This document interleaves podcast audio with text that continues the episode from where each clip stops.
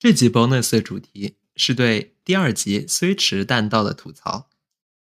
上次莎拉提到自己还是肖莎拉的时候，有过三个职业梦想，分别是黄牛、柜姐和胭脂店老板娘。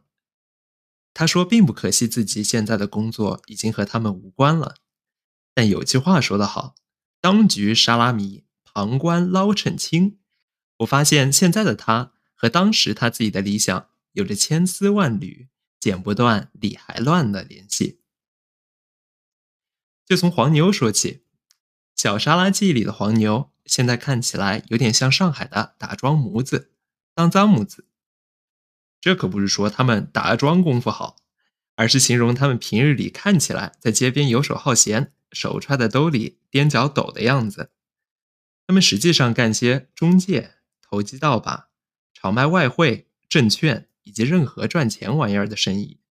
如果有人还记得因涉嫌吸毒而淡出公众视线的周立波，就是他以前节目里边“同志们抓住他，投机倒把贩卖盐水片儿，同志们坐牢椅，投机倒把贩卖盐水片”的主角。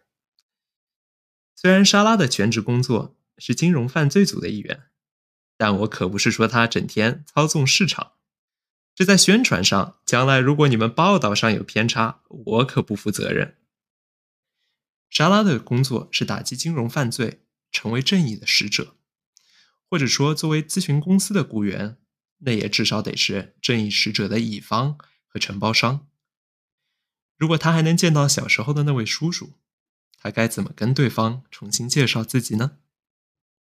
然后是柜姐，柜姐愿望的精髓。在于可以当时尚前沿的弄潮儿，试穿心仪的衣服、鞋子和包包。而现在的莎拉对于时装的理解，那可是企业级的。之后我们会出专辑来分享。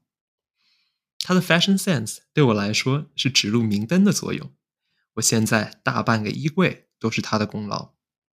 而因为身材近似，我们甚至能共享不少的 T 恤、卫衣和外套。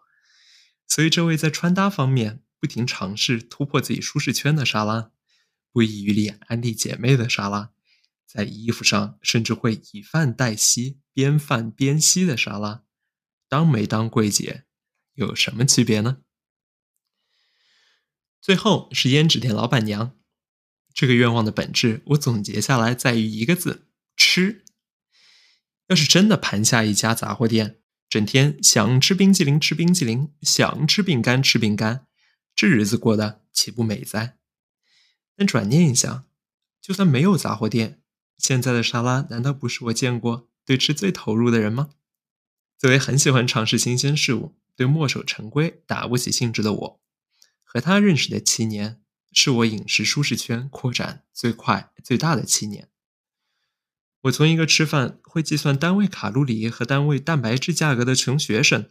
变成了可以欣赏从缺德舅到苍蝇馆子到米其林三星，从墨西哥卷饼到地中海糊糊到日本禅宗素食，从海南鸡到越南粉到韩国豆腐汤，涵盖了从阳春白雪到下里巴人无所不吃的食谱。除此之外，我们还在快手一人食健康餐上切磋交流，互相启发，互相鼓励。这样称得上是半本美食百科全书的沙拉。达成了自己小时候的愿望吗？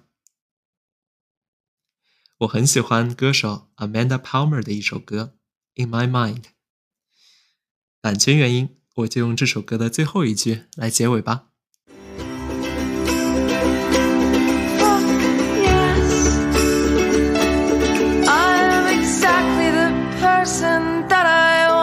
to be